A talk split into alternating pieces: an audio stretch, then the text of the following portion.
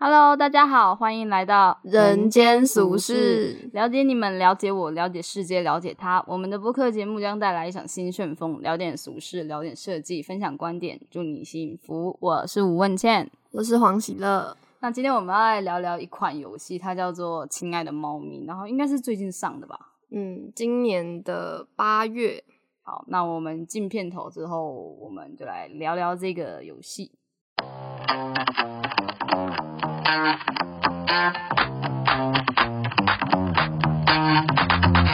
好，欢迎回来。我们今天要来聊的是一款游戏，叫《亲爱的猫咪》。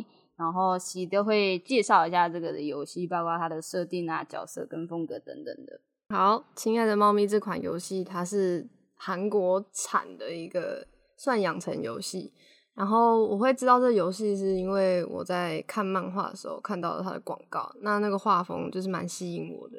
它是那种走淡彩色，然后有点三 D 的人物塑造，游戏画面就是蛮有一点比较温暖吧，然后温暖。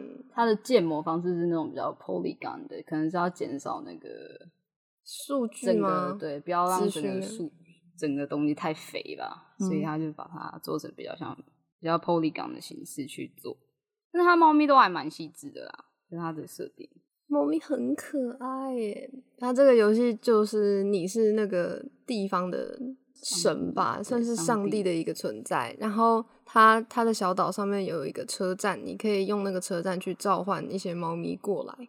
然后每一只猫咪都有背后的故事，你跟他们互动之后，它对你的信任值就会越来越高，你就可以知道它更深入的故事。我们自己在看这些故事的时候，发现这些猫咪好像都是往生的猫猫。对，其实他们都在想说，为什么自己会来到这边？对，然后在想为什么都看不到主人，很多都是这样。还有家人，嗯哼，对，就身边的朋友、家人的，为什么就都不见了？这样子，我觉得比较特别的有一个设定是，就是猫不是很怕水嘛？哦，对。可是它这个游戏的设定就是猫都会去玩水，就它们好像就是已经不需要怕什么了。我觉得这设定应该是这个样子。他们在这边就是一个很安然的状态。可是我觉得它它设计方法就是虽然是韩国的游戏，但是它整个风格非常日式，包括它里面的建筑跟元素其实都是比较偏日本的元素。嗯，它有樱花树诶。嗯，然后包括它的那个食堂啊等等的设计都是偏比较日本风格一点的。颜色上的使用应该也算是吧。嗯，淡彩为主。然后如果要就是以我们学习的例子就是关于 UI UX 的东西的话，你自己觉得他做的如何？其实我觉得用起来还蛮不顺的。虽然他会主动告诉你现在有哪些任务要破啊，然后有些红点标识，但光靠那些图示其实看不太出来到底哪一个东西是代表什么。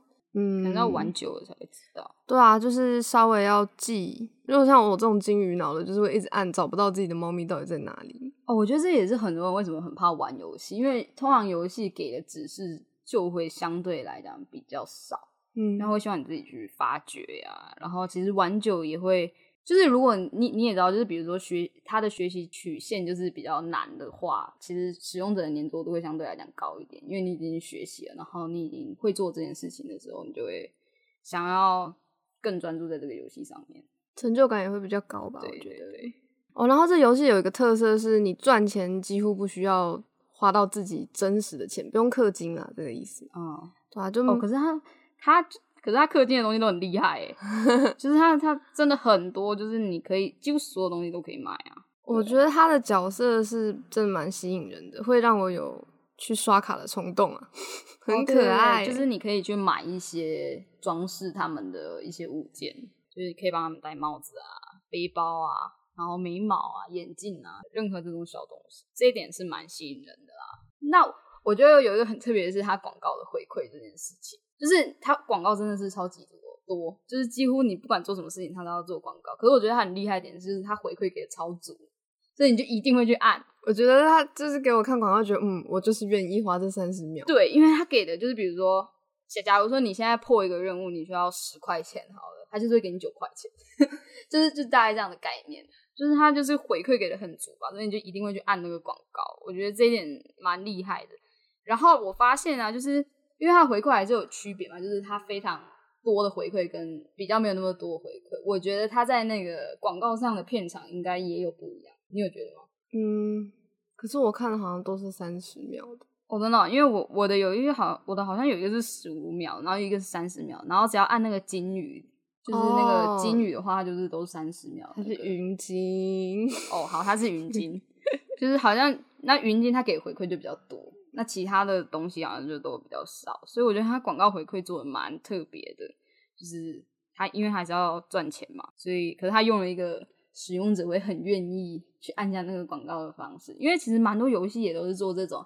就是你一定要按广告，他会给你一些回馈，可是他通常回馈又不是特别多，所以大家就会不想要，就干脆去氪金。对，所以我在想，这个游戏它可能就是完成的时辰，就是我们所谓的到游戏的结局这段时间应该很长，所以他才敢敢敢这么给回馈。我觉得应该是这样子，就是他的游戏的结局应该还要很长一段时间才会达到，所以他才会给这么足的回馈啊。那你会想要，就是你会期待在这个游戏里看到更多什么吗？我想要人跟猫可以有更多的互动吧。哦，对对对。虽然它现在设定里面的猫咪是会有自己的互动，然后会依照那些场景去配合做出相对的指示。比如说，你开拓了它的池塘，它就会这边钓鱼。对。然后还有瀑布那边，它就是刚提到游泳这件事。可是，就是人除了给予他们东西这样子唯一的互动之外，就是养那个信任度的那个东西之外，他就没有办法，就是有其他的回馈。我觉得这样蛮，其实蛮可惜的。就感觉你就只是看到那些猫咪，然后嗯不能做点什么。对对。不过有没有可能，他就是想要塑造出这种不干涉猫咪生活的方式，让我们就是真的只是好好看着它成长，这样子就已经很满足这种感觉。嗯。我可能会就比如说，因为我前阵子有玩动森嘛，那里面有一些岛民嘛，那那些岛民他们都会互动，就他们可能会吵架，或者是他们会就是一起唱歌。就是这种互动方式，就是你在玩这个游戏的时候，你会期待看到这些猫猫们，它们互相会有一些互动。就是我们也没有要干涉它，但就是会想要看它们做这些很，因为它算是一个比较疗愈系的游戏吧，所以会期待看到这件事情啊。就是他们可能一起玩那个毛线球之类的。对，对对对，就是它好像它们猫咪之间的互动性不多，就顶多可以看到两只落在一起啊之类的。就是可能，可是也可能是因为。场域不一样啊，就是载体不一样，就是因为 Switch 嘛，它本身也是完全是不一样的游戏的感觉啦。嗯，我还没有看过这游戏的容量到底是多大，搞不好它超巨。如果再加那些超肥，整只手机就只为了来玩这个游戏。可是我觉得应该是海洋，因为也是很多手游啊，那他们也会打架或者是什么的，打架型的手游，哦，这格斗型的游戏，就好像感觉应该也不不至于啦。就感觉可以有更多东西，他们可能还在就是慢慢的调整，对，嗯，这是我会比较期待的啦。然后加上因为啊，我就是就是被动身宠坏，真的是，就是比如说我看到一个物件，就比如说它现在里面，我现在就是解到的一个状态，就是它里面有那个食堂嘛，食堂旁边不是有一个贩卖机嘛，我就会期待我按那个贩卖机会有什么反应，然后就都没有，就是都没有，对，搞不好就会有哎。有可能，有可能，可是目前就是没有。我觉得其他就是按一下，他至少会给你一些回馈。对啊，就比如说你去可以烧那个树啊之类的，动一下都好。对啊，就是你可以烧下那个树，然后下面的猫就被吓到之类的啊，好可爱。对对，就是很可爱。就是我们也许不是直接去跟那个猫互动，就是动身比较特别，是因为你有一个主人嘛，你有一个自己的角色，对，你有一个自己的角色，所以你可以去跟他互动是什么。可是也许我们用这种上帝的视角的时候。这游戏可以做到更多，是比如说我们可以去用物件去影响他们的行为。那我觉得这游戏就会感觉上会更丰富啦。我们可以做的事情更更多，而不是一直收集不同的猫咪，然后打扮它们而已啦。对啊，我会期期待看到这些东西啦。但是我觉得比较特别的是，就是他他做的翻译还蛮好的，就是对啊，他在给这些猫咪它的背景故事的时候，你不会觉得他写的文字很。拗口，对，就是不会觉得，哎，它是翻译过来或者是什么，他就是很很我们的文化的东西吧，对，就是写的都很好这样，甚至有一点文艺，对对对对对。然后它就是有一个设定，就是你给猫咪就是你去养它们，那算养嘛，就是喂它们吃鱼啊，陪它们玩啊，这种功能的时候，它的亲密度会一直增加嘛。然后它亲密度就是它会有一级亲密度、二级亲密度、三级亲密度这样的一个状态。那它每升一级的时候，它会给你一封信，然后那个信上面都是根据每一只猫猫咪它们不同个性所写出来的。那你就会觉得很暖啊，就有一种在对话的感觉。它也更熟悉这个地方。玩这个游戏好像在养小孩，看他们这样快乐。哦，对对对，就因为我不是很喜欢猫咪，我也没有很喜欢猫。对，就是因为我觉得他们就是很有距离感，觉他们比起狗来讲，我就是因为狗狗就是会啊，就是会要求你宠它们，可是猫就不会，你知道吗？我就会有点算是怕它们吧。可是这个游戏里面的猫咪，我觉得就是因为它可能设定就是在天堂吧，所以。它们猫咪就没有那个猎气，只是留下它们可爱的那一面。这个是我觉得蛮特别的。这边的猫咪感觉都很友善呢。对，然后哦，有一只猫，就是你跟我都有的那只猫，那叫什么？长怎样？就是那只爸爸。哦，就是那只猫是卡其色，然后它的嘴巴有一个圆形的一个色斑。它叫什么名字啊？如果是吗？嗯，我好，我们讲一下如果的故事。好，你讲一下好了。好，如果的故事，第一封信是说，他至今努力养家糊口，将孩子们抚养长大。如今孩子们已离开身边，他也想慢慢找寻自己的兴趣爱好，享受闲暇时间。由于早已习惯奔波劳碌的生活，一下子清闲下来，都不知道该做什么。这是我听完最心酸的故事啊。它就是一只猫咪爸爸，然后不知道为什么过世，对啊，应该是过世啦。对哦，他后面有写到，由于一直流浪街头，对主人没什么印象，但一直给自己的食物的人心存感激，一直期盼着相相见的一天。嗯，然后啊，就是听完这个故事，你就觉得你就会对这只猫特别有印象，因为它的设定很特别，就是不只是个性而已，它是把它的整个家庭状态。全部都写写进来了，然后就对这只猫比较有印象吧。它长得很像熊，我也觉得它长得像熊。然后它有一篇日日志是这样的，就是最近好想念长大离开身边的孩子们，没有消息就是好消息嘛。大家应该都过得还好吧？只剩我自己一个，多的就是时间，闲暇时间很多，也不好打发。就你听着就会觉得哦，好难过，好酸啊。之前有一句话是说什么，所有的情感都在。都是用聚，就是都是在聚集的一个状态，但是只有一种情感是在分分离，就是父母跟小孩。那我听到这句话就哦，我就觉得父母很伟大啦，就是他们他们做这么多，也就是为了把你送走。哎，天哪，就是他们就是为了要让你长大，然后你可以去完成你的梦想啊，做你自己想做的事情。我觉得这真的是哦，我我看到这个时候我就想到这句话，然后就觉得啊，好暖哦，天哪，就是我觉得玩这游戏就是会。在里面得到一些莫名其妙的力量，就是我觉得他触，就他会依据每一个人不同的人生经历，会有不一样的触发，因为你可能感动的点跟别人感动的点不一样，所以他才会有这么多只猫咪，这么多的故事去感动不同的人吧。对啊，哦，然后我们还有想到就是说，呃，反正我就是会想很多那种，我就想说，哈，就是如果假设他真的是过世的一个状态的话，那。妈妈很辛苦哎，妈妈要负责养他们，猫妈妈，对，我就觉得好辛苦哦。但它真的很可爱，它有一种就是，这里到底是哪？就是很迷惘。对他们，就他他很迷惘，他真的很迷惘。然后我还有一只很特别的，叫做王哦，对，那是长得很，对，他就以为这边是他的其他的就是领地，你知道吗？就另外一个领地，好好自傲的猫咪，对，他就觉得说。他就觉得说，嗯，这边应该还是我的其他领地吧。他没意识到这件事情，每只猫咪都不知道发生什么事的来到这里。对啊，那我们的任务就是让他们过上幸福快乐的日子。对，所以就去拓建他们的家园。